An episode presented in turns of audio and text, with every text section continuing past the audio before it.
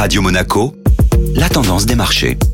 La tendance des marchés sur Radio Monaco avec Société Générale Private Banking et c'est avec Aurélie Lombardo. Bonjour Aurélie. Bonjour Julia. Le marché s'est concentré sur les chiffres outre-Atlantique hier. En effet, l'attention s'est portée sur la publication des chiffres de l'inflation aux États-Unis. C'est une donnée essentielle pour la Réserve fédérale américaine dans l'orientation de sa politique monétaire. Le suspense a été levé à 14h30. Les prix ont augmenté de 0,5% en juillet par rapport à juin.